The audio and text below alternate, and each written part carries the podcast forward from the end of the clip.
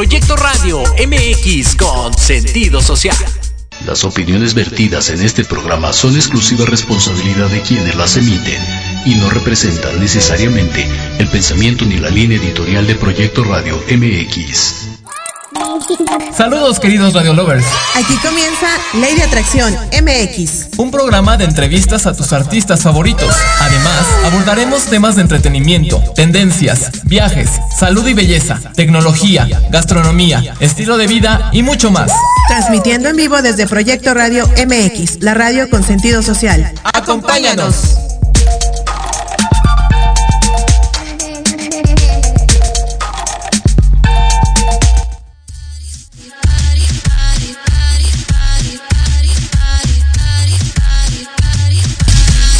Hola, ¿qué tal chicos? Bienvenidos a una emisión más de su programa Ley de Atracción MX. Llegamos al episodio 12, mi número favorito. Y justo porque mi cumpleaños fue el miércoles.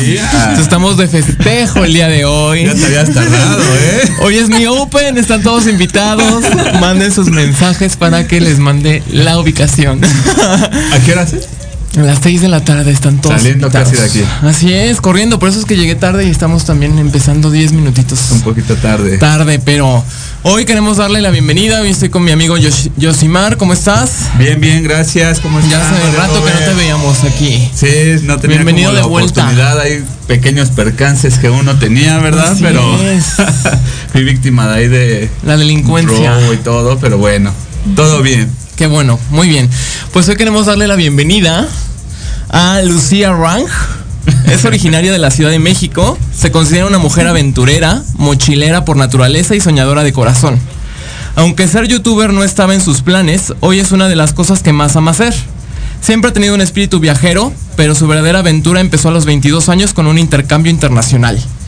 A sus 26 años logró desbloquear una de sus más grandes metas, el tener su propio negocio con ayuda de su socia, que hoy en día es su mano derecha. Y pues bienvenida, un aplauso. Oh, bienvenida. Gracias, en verdad. Para mí es un honor estar aquí y gracias por la oportunidad. Estoy todavía un poquito nerviosa, pero muy emocionada. Claro, tu primera vez en radio estuve viendo ahí en tus redes. Sí, es mi primera vez en radio, pero siempre que siempre habría querido estar en radio, así que me han Ok. hecho mi sueño realidad. Gracias, en verdad. No, a ti por el interés y por en los mensajes que nos enviaste.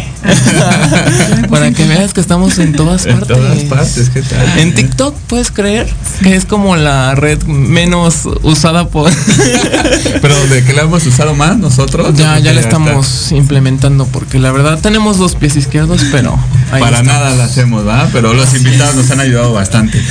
Muy bien y por cierto hoy tenemos un invitadazo que Sí, anda eh, de debutando lujo. en Netflix y en una en un musical improvisado.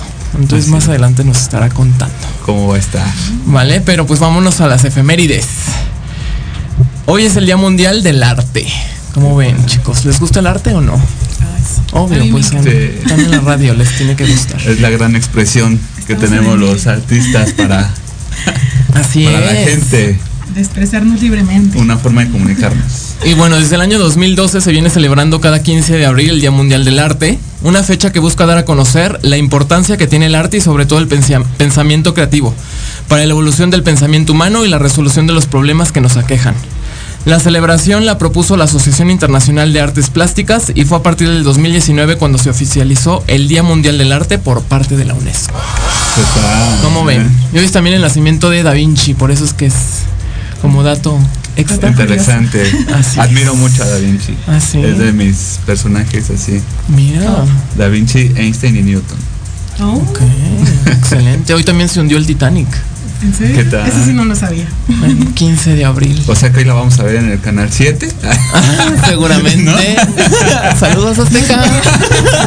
que por cierto, estrenó mi programa. Ay, bueno, no es mi programa, pero fue, fui parte de él en, en este Escape Perfecto. Era todo un secreto, Marco Antonio Regil mencionar. y Carlos Espejel. ¿Qué tal? Ya lo puedo decir. ¿A qué hora?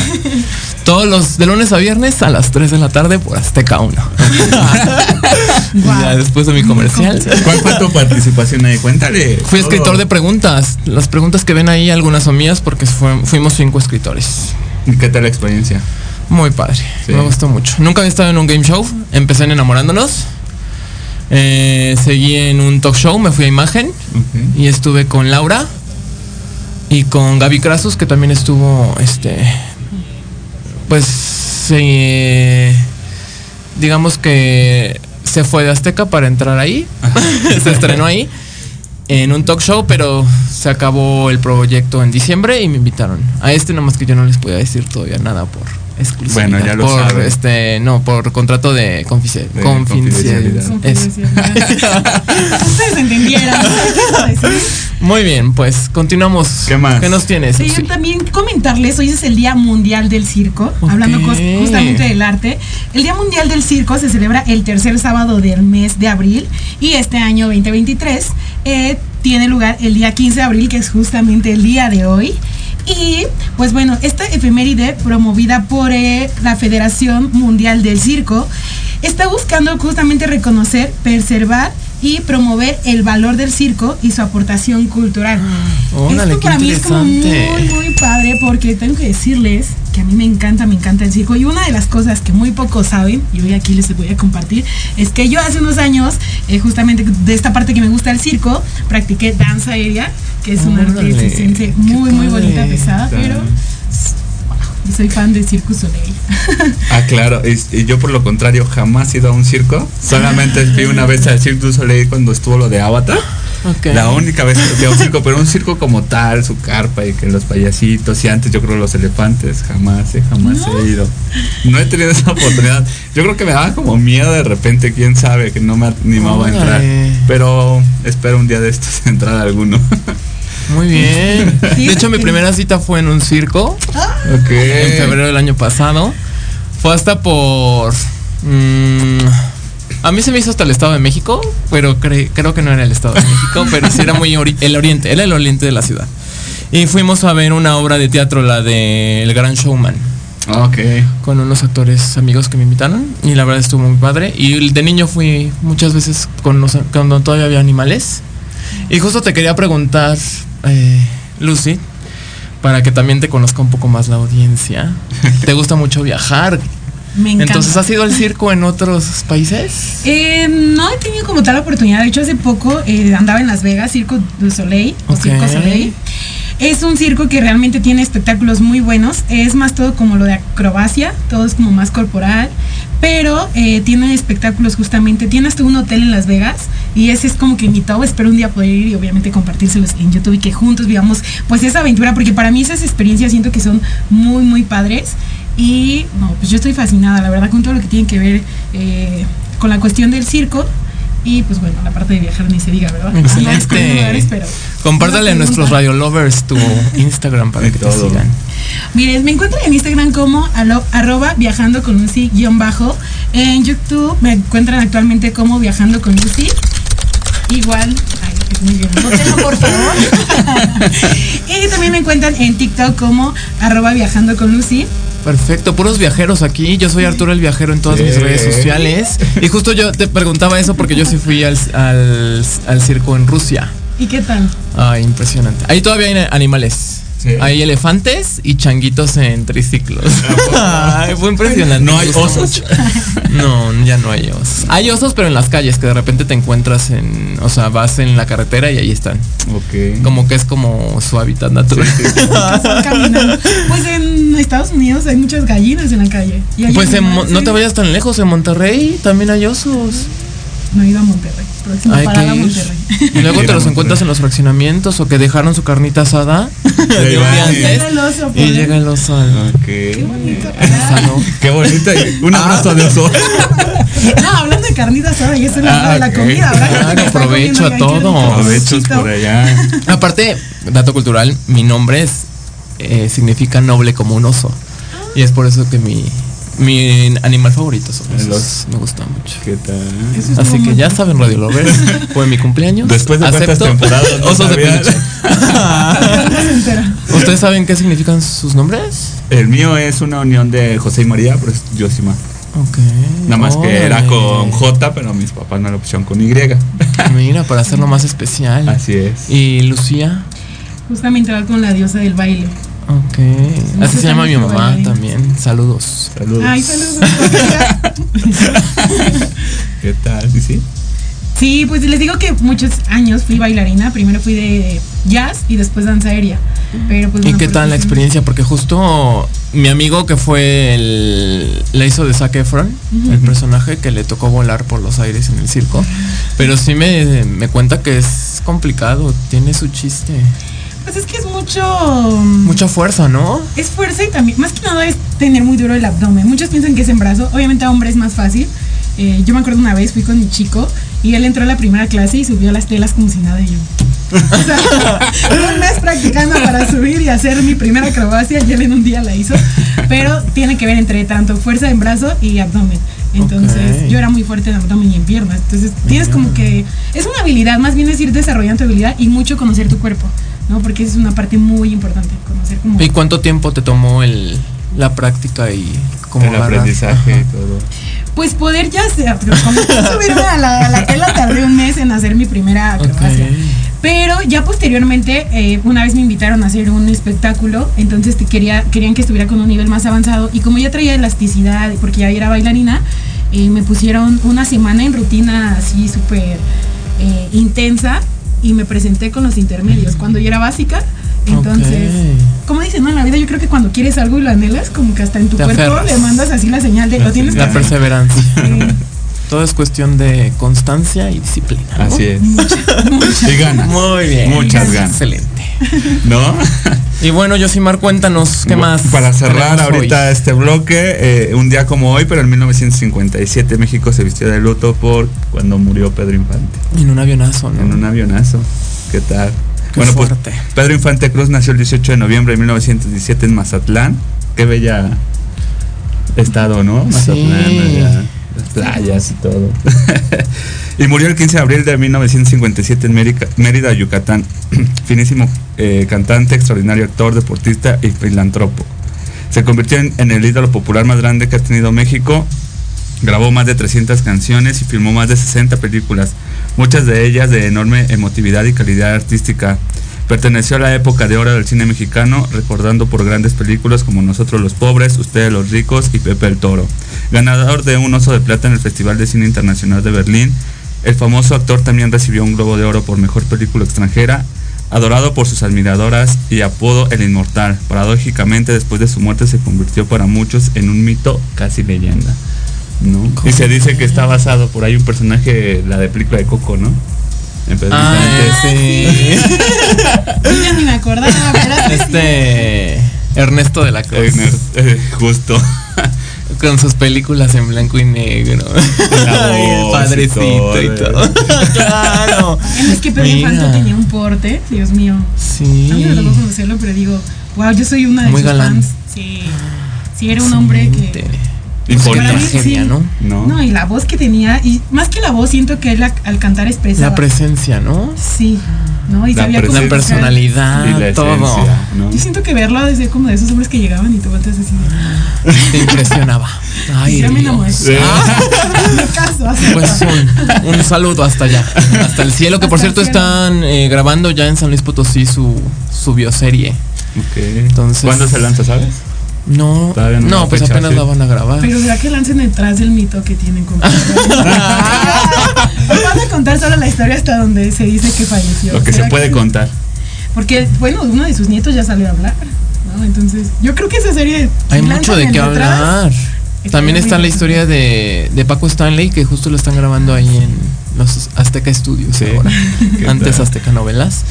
Y también da mucho de qué hablar. Está Diego Boneta, Belinda, Luis Ernesto, no, este, Luis Gerardo, el que le hizo de Javi Noble. Ah, ok. Ah. Él. y también este el, el lunes este despertamos con una noticia que conmocionó al mundo entero, la muerte de Julián, De Julián. Figueroa a los 27 años. ¿Qué tal? Yo creí que lo habían secuestrado. Muchos pensaron que era más por esa sí, situación, más que por una como sus- enfermedad sus o algo. Medios ¿no? hermanos que fallecieron. ¿Qué tal? Sí, fuerte para Maribel, ¿no? Sí. Por eso hay que disfrutar la vida como si fuera el último día porque no se sabe. O sea, dicen que lo de su caso fue muy repentino. Muy raro. Que también andaba deprimido, ¿no? Por la muerte de su De papá. Se han papá. dicho miles de cosas. Una carta que dejó, que el, el cuerpo lo estaban ya eh, vendiendo, la, la, este, la, ¿cómo se llama el donde? ¿La morgue o qué? Ajá, el, el velatorio. Lo estaba vendiendo, que hay videos, ¿En serio?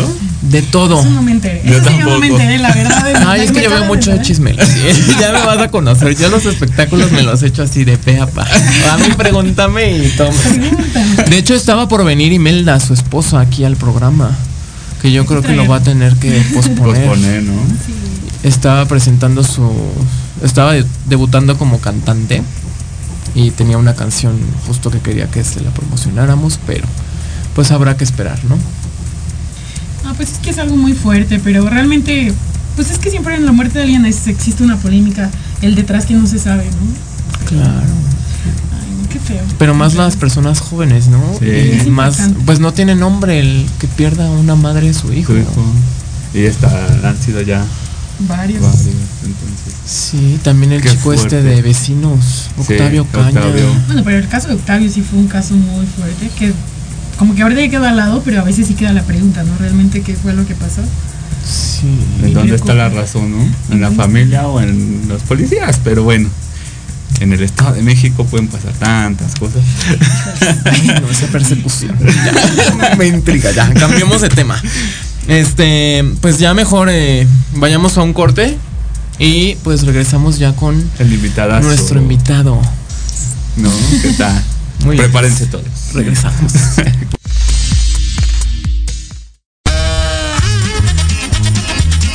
Oye, oye, ¿a dónde vas? ¿Quién, yo?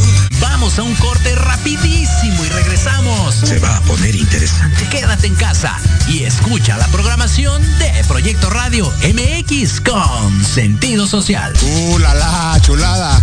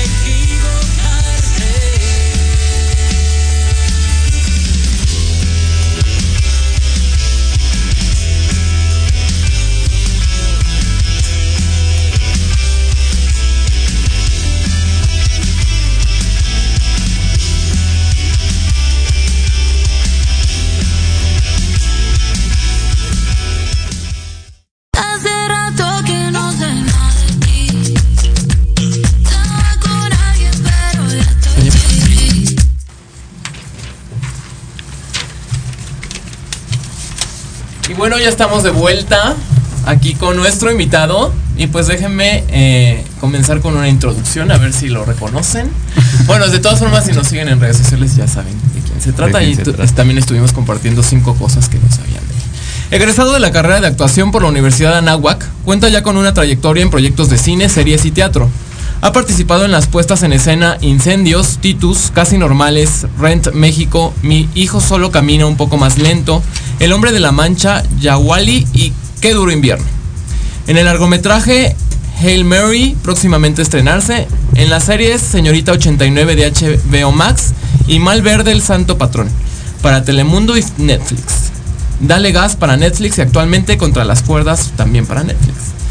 Y en proyectos en la pantalla chica como La Rosa de Guadalupe, La Madrastra, Un Día para Vivir, Vecinos y actualmente Eternamente Enamorándonos.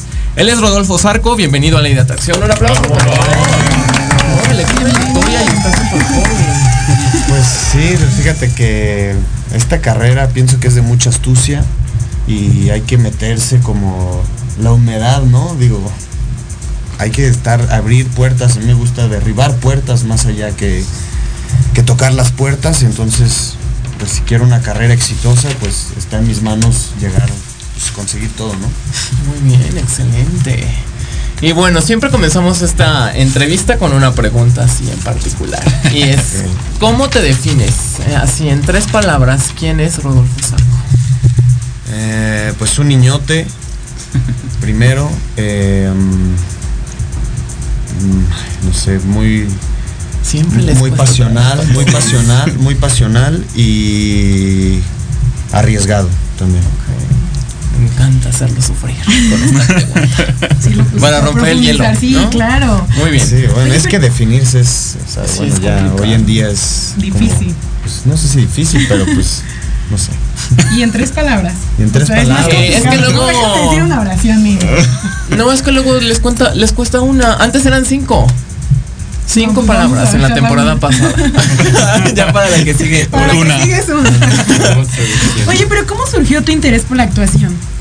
Pues fíjate que desde muy chiquito mis papás como que siempre vieron esto en mí, como esta espontaneidad, por así decirlo.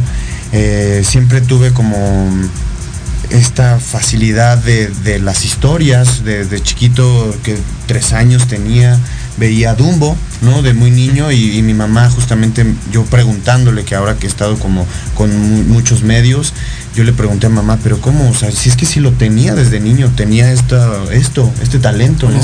Este, este, este llamado. Y mi mamá me dijo, sí, ¿cómo te explicas que un niño de tres años se sepa los textos de una película completa, ¿no? Como es Dumbo. Entonces, pues desde niño siempre tuve este lado artístico, más allá de, de ponerme en tres palabras en cuestión del artista, pues, eh, pues me gusta mucho la pintura, la escultura, el cine, la actuación, la música, el arte en general, ¿no? Entonces siempre como que tuve esta sensibilidad. Creo que por mi sensibilidad es por la cual pues decidí este camino, creo. Excelente. Entonces, desde muy pequeño empezaste, o desde qué edad empezaste en la artisteada. Pues, pues ya como profesional, profesional, ya de yo decidir si quiero hacer esto de mi vida, pues fue como por el 2015 que yo estaba estudiando otra cosa en la misma, en la Universidad de Anáhuac. Y pues yo dije, no, no, yo qué estoy haciendo aquí, lo mío, lo mío es actuar, es estar en el escenario, ¿no? Estar ahí accionando. Entonces, pues sí, pero desde muy chiquito siempre tuve esta sensibilidad. eh, pues, la- eh, de mi generación, pues son las telenovelas de Televisa Niños, ¿no? Que ahora ya no existe tanto eso, pero de- pues, a mí me tocó todo eso y pues que bailabas las de Alebrijes y Rebujos, Está muy sabido, ¿no? Que te Aventuras en el tiempo y todas esas cosas. de pues, Manol, pues, sí, como como canica, ¿no? Se llama. Ah, como Martín sí. Entonces, pues a mí me tocó todo eso, pues desde chico siempre estaba muy conectado con eso. Muy bien. Muy bien. Oye, cuéntanos de la obra de que ahorita es de Infiernos. ¿Qué hay de esa obra? Pues Incendios, se llama Incendios. Incendios. Pero hay varias, hay varias obras. Eh, ahorita estoy en Incendios, estoy en otra que se llama Desde Cero el musical, estoy en otra que se llama Arder y próximamente estaré en un show de banda como tipo eh, como Mist, no sé si lo ubiquen, no puedo decir mucho de eso, pero va por ahí. Entonces va a estar bueno, que justo comparto con Miguel Martínez, que estuvo en Alebrijes y. Rebujos, ¿no? En la Alcachofa. Entonces, pues estoy en esos shows, pero preguntando, tu pregunta que es de infiernos. ah, incendios, incendios. Ay, bueno, es muy parecido. Sí, pues Incendios es una obra contemporánea que me parece que es de las últimas piezas de estos tiempos, pues muy buena, escrita con un mensaje bastante importante e interesante para la humanidad y compartirlo dentro del arte pues está bueno porque justamente habla de, del existencialismo, ¿no? De qué es, por qué los personajes eh, se, se preguntan, se cuestionan qué hacen en este mundo, en este planeta y pues la misma existencia los lleva a un viaje a descubrir quiénes son. Acabas de retomar temporada, ¿no? Sí, reestrenamos justo el martes que acaba de, pa- de pasar. ¿En esta dónde? semana. ¿En dónde En el, estamos en el Foro Lucerna. Ok. Y luego el miércoles estrenaste Y luego, desde cero. exacto, y luego el miércoles estrené el Desde Cero, que es un musical improvisado, es decir, no sé qué voy a hacer. O sea, hasta ese día voy a saber ahí en la acción. La verdad es que es un show bastante, muy, muy bonito, muy lindo, porque pues no sé qué voy a hacer. O sea, es como la vida, la, la directora que, pues, que como que convocó este proyecto, ella justamente siempre habla sobre la impro y dice que la impro es como la vida y pues uno nunca sabe cómo es la vida, cómo te va a sorprender, qué va a suceder, qué va a pasar y, y se presentan situaciones y uno va fluyendo dentro de la impro, hay que decir que sí y a veces que uno propone algo, pero la, no sé, la escucha, yo pondría la escucha eh, activa dentro de ese show para la vida, ¿no? También, y está muy lindo. Y Arder, pues ya agotamos, afortunadamente, ya agotamos toda la temporada, pero es, un, es una obra escrita por mujeres mexicanas de un acontecimiento histórico que sucedió en 1911 en una fábrica en Nueva York, donde 192 mujeres murieron por no haber sido escuchadas. De hecho, por ese... eh, por esa situación, por ese hecho histórico, pues ahora conocemos el movimiento feminista como lo conocemos hoy, porque antes eran las sufragistas, eh, que ellas eran las que se levantaban en ese entonces, se hacían llamar como sufragistas y ahora pues ya lo conocemos como lo conocemos hoy, ¿no? Es interesante. El 8 de marzo. Sí. Sí, porque justamente sucedió en marzo este acontecimiento histórico en Nueva York, porque eran, o sea, era un movimiento que sí, sí, sí pedía como, como la, la conciencia de las obreras y obreros de ese entonces, de esos tiempos, pero justamente las mujeres pues estaban levantando desde ese entonces, pues pero hablando por tanto por mujeres como por hombres también, por, por esta opresión laboral y pues pues ante esa inconsciencia, esta burocracia que existía y que sigue existiendo, pues, pues quema- quemaron la fábrica con, con muchas personas, con muchas mujeres adentro y se dice que como había muchas telas moradas, pues el humo salía morado y por eso el color hoy en día. Clase de historia. Sí. Tía. Es que para ser actor hay que saber de Hay que estudiar muchísimo Claro, para, pues, es para, para ser un artista es importante porque nosotros reflejamos, o bueno, a mí como, como artista y hablando desde mí, a mí sí me interesa dejar algo altruista, ¿no? Un, un discurso altruista de compartir, de, de la empatía, ¿no? De que el espectador, espectadora entienda las historias y desde ahí se cuestione algo y pues haga algo, ¿no? Por, por, por uno mismo, ¿no? Sí. No nada más eh, la cara bonita de un actor, sino Pues sí, ¿no? aportar algo, ¿no? Sí, claro. ¿Y qué te diferencia a ti de los demás actores? ¿Tú qué puedes aportar? O... Pues justamente eso, fíjate que he conocido a varios compañeros y compañeras que pues no muchas no, no- no les interesa, cada quien tiene un interés, ¿no? individual y es respetable y lo respeto, pero a mí a mí me gusta pues leer, investigar, si voy a ser un ser humano, pues cuántos seres humanos hay en el mundo, ¿no? O sea, hay, somos energía y bueno, me parece muy interesante que el programa se llama Ley de Atracción y pues en cuestión energética, cada ser que de los que estamos aquí tenemos cierta energía, pero al momento de la creación, pues yo me meto con esa energía. Ayer tuve, hoy, hoy, ayer, gracias a Dios he tenido varios callbacks para distintos proyectos y cada personaje es distinto y cada personaje tiene una energía distinta y desde ahí empiezo yo a crear.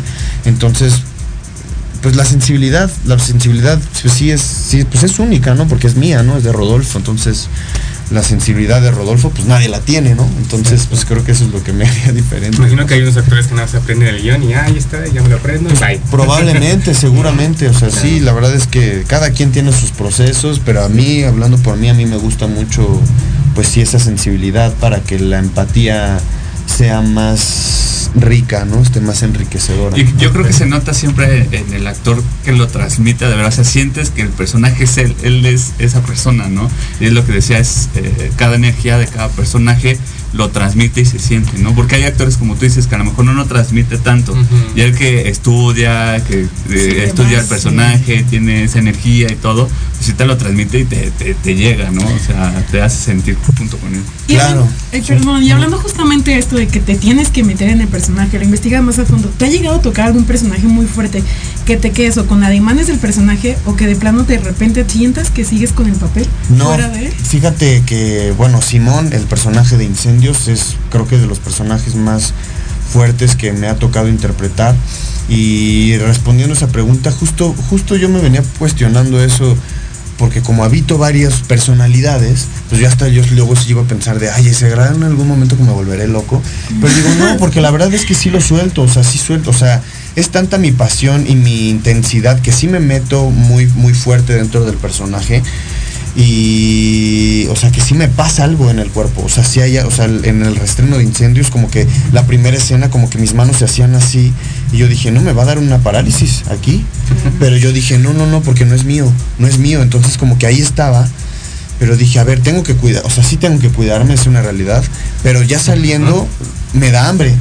Pero pues es porque claro porque La energía se liberó. ¿no? se, libe- se libera la energía y entonces entra la energía de Rodolfo Sarco de voy a comer porque pues tal vez el personaje está se desgasta pero pues ya yo le doy vida a Rodolfo, ¿no? Ahora el personaje de Rodolfo Sarco le doy comida. Entonces, Oye, ¿tienes algún ritual? Porque mucha gente dicen que para entrar en personaje tienen ritual y para salir también llegan a tener algún ritual, ¿no? pues yo creo que para salir el mío sería la comida, ¿no? Dependiendo del sí, sí, sí, sí, la verdad, sí, sí, sí, a mí me Si te gusta encanta. comer y estás bien flaquito. Pues es que sí, oye, la comida es vida. ¿Y qué comes? ¿Cuál es tu comida favorita? Pues más me, bien? me encantan los tacos, me encantan las hamburguesas, me encantan las pizzas, me encanta. Pero mi, mi comida favorita son los tacos. Sí, Sí, los disfruto O sea, comes de todo, ¿no? Te Como de todo, limitas. sí, no, no me limito a nada. Al ¿No llevas dieta? ¿O Pues, algún personaje te han pedido dieta? Pues hasta ahora no, ¿eh? Pero pues no me gusta incluso la palabra dieta, me gusta plan de alimentación. Encontrar el equilibrio, ¿sabes? Como decir, si ahorita me voy a comer una pizza, pues desayuné verdurita, etcétera, Claro. etcétera, etcétera, mi pechuga con arroz, equilibrar, Sí, equilibrio. balancear muy bien la comida Sí, sí, justamente sí. para... Yo creo que también es como que el, el día empezarlo con algo fuerte y terminarlo más ligero. ¿no? Sí, sí, a mí me encanta comer, la verdad. Ah, yo también soy escalada. yo comiendo. Creo que a todos, ¿no? Sí. Y bueno, cuéntanos de tu personaje Mauricio en Contra las Cuerdas que está en Netflix. ¿Es lo último que has hecho en Netflix? Sí, sí, es lo último. Y pues bueno, Mauricio es un personaje, pues es el galán del barrio. Eh, es un personaje que está ahí tratando de... Sí voy aquí en esta ocasión porque Mauricio lo utilizaría, diría que está tratando de reconquistar a su pareja dentro de toda la serie. eh, porque pues son, son, pues esta pareja tóxica, ¿no? La verdad, honestamente es una pareja tóxica de que no se dejan, pero hay esta energía de atracción, incluso sexual, que los, los, los invita a buscarse, ¿no? Pero pues aunque no es sano, pues ahí está, ¿no? Entonces está ahí el personaje, digo, quien no la haya visto no puedo contarles mucho, pero pues quien ya la vio, pues claro que el personaje pues sí es un, sí es un galán, es un alfa, ¿no? Dentro del mismo barrio. Es una serie de lucha libre. Es una serie de lucha libre, sí. Sí, justamente. Y está padre porque justo ayer también tuve una entrevista y me preguntaban como de qué, qué onda, qué, qué sientes, ¿no? Que, que hay, que hay con el racismo dentro de, de- de esta serie de Contra las Cuerdas. Y yo lo que les digo es que está bueno que más allá de encontrar una etiqueta, está bueno poner historias de todos los mundos, ¿no? O sea, hay un barrio como, como este en el que estamos, está el barrio de Iztapalapa, que es donde sucede la serie, y también está pues, otro, otro otros mundos como pues a lo mejor una, unos personajes más privilegiados como es la serie de Monarca. O sea, cada, cada, cada situación tiene su complejidad y dentro de los personajes también, ¿no? En este caso, pues los personajes de, de Contra las Cuerdas pues están en ese entorno y pues sus sueños es ser un luchador o luchadora, ¿no? Incluso a mí que me gustan las luchas, yo hace poquito fui a las ¿A la luchas, arena? a la Arena México y yo, yo bueno, yo soy más fan de la AAA y todo, pero pues porque es más show y todo. pero pues el Consejo Mundial de Lucha Libre pues hacen funciones cada viernes, ¿no? O ca- bueno, cada fin de semana. Y pues es más fácil como es más accesible, ¿no? Eh, como ir a un evento de esos. Y pues yo, yo veía a los luchadores y pues es como mi carrera, ¿no? Y, o sea, cada, cada, cada, cada luchador a lo mejor tiene su, su, su ambición, el personaje principal que es este A- A- Ángela, este empieza desde un luchando en, en la, la molera, ¿no? Que es donde inician todos los luchadores porque luchan en, en- en una arena así, con el sol a, a- a- a todo y con, con el polvo saliendo y con las máscaras, ¿no? O sea, sí es algo muy extremo, entonces está, está interesante conocer ese que mundo, ¿no? La lucha libre es parte del patrimonio de México. Por ¿no? supuesto. Entonces, qué padre que, ¿qué te deja ese, esa serie a ti. Pues, pues sí, me gusta que es muy mexicana, o sea, que, Ujú. que- que ese toque de la lucha libre es bastante fuerte. Un amigo dice que la lucha libre es una artesanía y me gusta cómo lo dice, porque claro que lo es, el color, el folclore que tiene, y pues nuestra serie tiene ese folclore, porque es la situación. Y pues me deja pues mucho porque es el inicio para mí, para que me conozca más personas, ¿no? De salir, de yo venir del teatro, pues ya en una plataforma como Netflix y en un proyecto como Contra las Cuerdas, pues me pone en otro lugar porque pues ya me doy más a conocer, entonces pues sí, me, gusta. También aborda el, empe- eh, perdóname, el empoderamiento de la mujer, ¿no? Porque tengo entendido que la protagonista es, es luchadora. Es, Sí, claro, sí, sí, sí. Pone ese, ese tema sobre la mesa. No, no habla del todo de eso, como no es como el tema principal. Más bien yo diría que el tema principal pues son las paternidades, ¿no? Dentro de un mundo como Iztapalapa. O sea, dependiendo de la inconsciencia de los personajes, como, como una paternidad consciente, no, bastante interesante, pero claro que está el tema del empoderamiento femenino, pero creo que al ser un tema bastante fuerte dentro del mundo, que se está el, feminismo cada vez agarra más poder y más poder, pues, pues está presente ahí, pero no es como parte de, no, no está, no es como lo principal, sino va, va más por las paternidades responsables, ¿no? Sí, porque piensas en luchas y te imaginas a mil luchadores, pero jamás a una luchadora. Sí, Sí, eh, ha habido luchadoras Sí, muy pero ¿eh? casi no se ha abordado el tema, ¿no? Sí, claro, te vas más siempre como que, pues es que son más famosos los hombres que la yo sí me acuerdo de muchas, bueno, por lo menos la que viene mucho a mi mente es Marta Villalobos, o sea, era buenísima y Eh, peleaba, o es sea, que justo eso está, me parece interesante, porque la lucha libre siempre ha sido muy abierto en la diversidad, o sea, y eso es desde los 50 que en los 50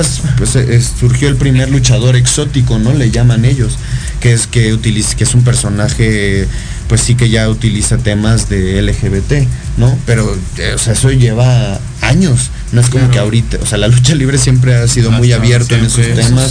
sí. Y ha habido luchadoras y ves, ahí hasta ves a las luchadoras agarrándose con los luchadores, o sea, Ah, siempre ha cuando, era, más chica creo que sí, en la tele lo Ah. Pero no, es que es más famoso los hombres. Eh, creo eso que la sí, lucha, o sea, a cualquiera le dices la parca y pum, Bueno, sabe, claro. ¿no? Le Claro. dices una mujer y es como, a ver, No, pero fíjate que si le, no, fíjate que si le dices Fabio Apache, claro que lo ubicamos. O sea, bueno, a mí que yo soy fan. Claro, pero es que como fans de lucha Ah, libre, bueno, no, o sí. sea, Depende pero es que es diferente porque ya son fans. Pero en general, por ejemplo, los que han como sobresalido. El Santo. Eh, sí, el santo. Ah, bueno, Bueno, sí. pero estás hablando del El, el azul, como Blue Demon. Blue Demon, El azul. el rayo de Jalisco, no, bueno. sí, Sí, es que si nos vamos son casi hombres los que vamos a. a Así como los superhéroes que luego fueron Claro. heroínas. Heroína, Poco a poco. Oye, ¿qué anécdota así importante puedes contarnos? Que tú digas, ah, esto me pasó antes de eh, grabar. o Divertida, chusca. Para ir a una escena que te haya costado trabajo, ajá, así que digas. que tú Eso es digas. lo que más me acuerdo. Fíjate que las escenas de sexo me, me cuestan trabajo, pero es que es complicado porque tienes que respetar a la compañera. Bueno, yo, ¿no? O sea, yo a mí sí me gusta platicar con mi compañera de, oye, puedo tocar aquí, puedo tocar acá. Claro. Porque pues claro que se tiene que reflejar Sí. la En pasión que uno vive dentro de, o sea, de yo, lo que vive Rodolfo dentro de ese ámbito sexual, pues es muy mío. Pero ya compartirlo ahí, pues así, o sea, a mí me tocó que conocí a una compañera en Malverde y todas mis escenas con ellas eran de sexo. Todas, todas, todas, todas, todas, todas. Y la primera es de, hola, ¿qué tal? Marina, ah, sí, Rodolfo, ah, uh", y te vas a besuquear, ¿no? Digo, ya hoy en día ya el libertinaje está como muy normalizado, pero, pero pues no, no, no, no es tan, no es tan fácil y, y, pues reflejar esa pasión que uno tiene como intimidad, o sea, o cuestión, o sea, reflejar la pasión que tiene Rodolfo cuando está con su compañera, pues reflejarla dentro de una ficción. O bueno, yo cuando veía las escenas dije, ay no, Rodolfo, qué oso, van a decir que Rodolfo lo hace muy feo, no sé. Pero ¿Qué van a sí, pensar de mí? Sí, ¿qué van a pensar de mí? Oye, Ay, no, qué pero eso es como lo más chistoso. Pero bueno, ya, ya me he puesto a estudiar como que dije, no, mejor voy a hablar con mis compañeras para decir, oye, le voy a entrar así, porque así tiene que verse, siento, ¿no? Dependiendo de la compañera que me toque, ¿no? No, y también yo creo que lo fuerte en esas escenas es, muchos no saben, pero detrás de teles o de grabaciones hay mucha gente ahí, ¿no? Claro, esa es eso como- otra. yo siento que para mí eso sería como lo más fuerte sí. de... O sea, una escena de Malverde que igual así que prácticamente estamos des no sí estábamos desnudos nada más o sea mi compañera nada más tenía así como las florecitas aquí y yo así un calzoncillo un suspensorio y, y ella y yo así pues frotándonos todo y pues Un que- chingo ahí, está aquí viéndote o sea también eso está sí sí sí sí sí es fuerte sí es fuerte creo que eso es lo más ¿Y, y cómo ves estas cuestiones de acoso en todos los medios y el llamado de, de decir sufrí el levantamiento y decir pues sí. un director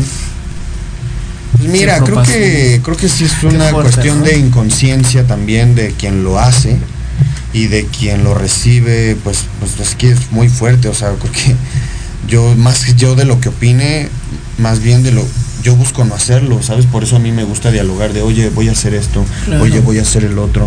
¿Te estás cómoda con esto?" Sí, porque ya cualquier cosa puede ser acoso Sí, uh, sí, es, es que también es complicado, o sea, es muy complicado porque tanto sí puede ser como tanto no puede ser, porque también honestamente me ha tocado, o sea, sin poner géneros, o sea, que sí, luego hay veces que no se me hace que es acoso, sino más bien es por qué no dialogan mejor, Pero ¿sabes? también siento que es un poco lo que pide el director, ¿no? Porque también siento que ahí se basa uno, que a veces Sí. hay directores que traen una idea y tú dices, es que no... Apenas hubo un caso, ¿no? De hace tiempo una película que fue la escena de violación y resulta que la violación sí fue real y ya Ah, se claro, dijo con Marlon Brando, fue una película con Bar- Marlon Brando, no recuerdo el director. ahí- Pero justamente, perdón, no. Eh, justamente estaba escuchando ahorita un, un video de Guillermo del Toro, donde él dice, ahorita algo está muriendo, algo está muriendo, algo está acabando, no sé qué es, en décadas lo vamos a saber.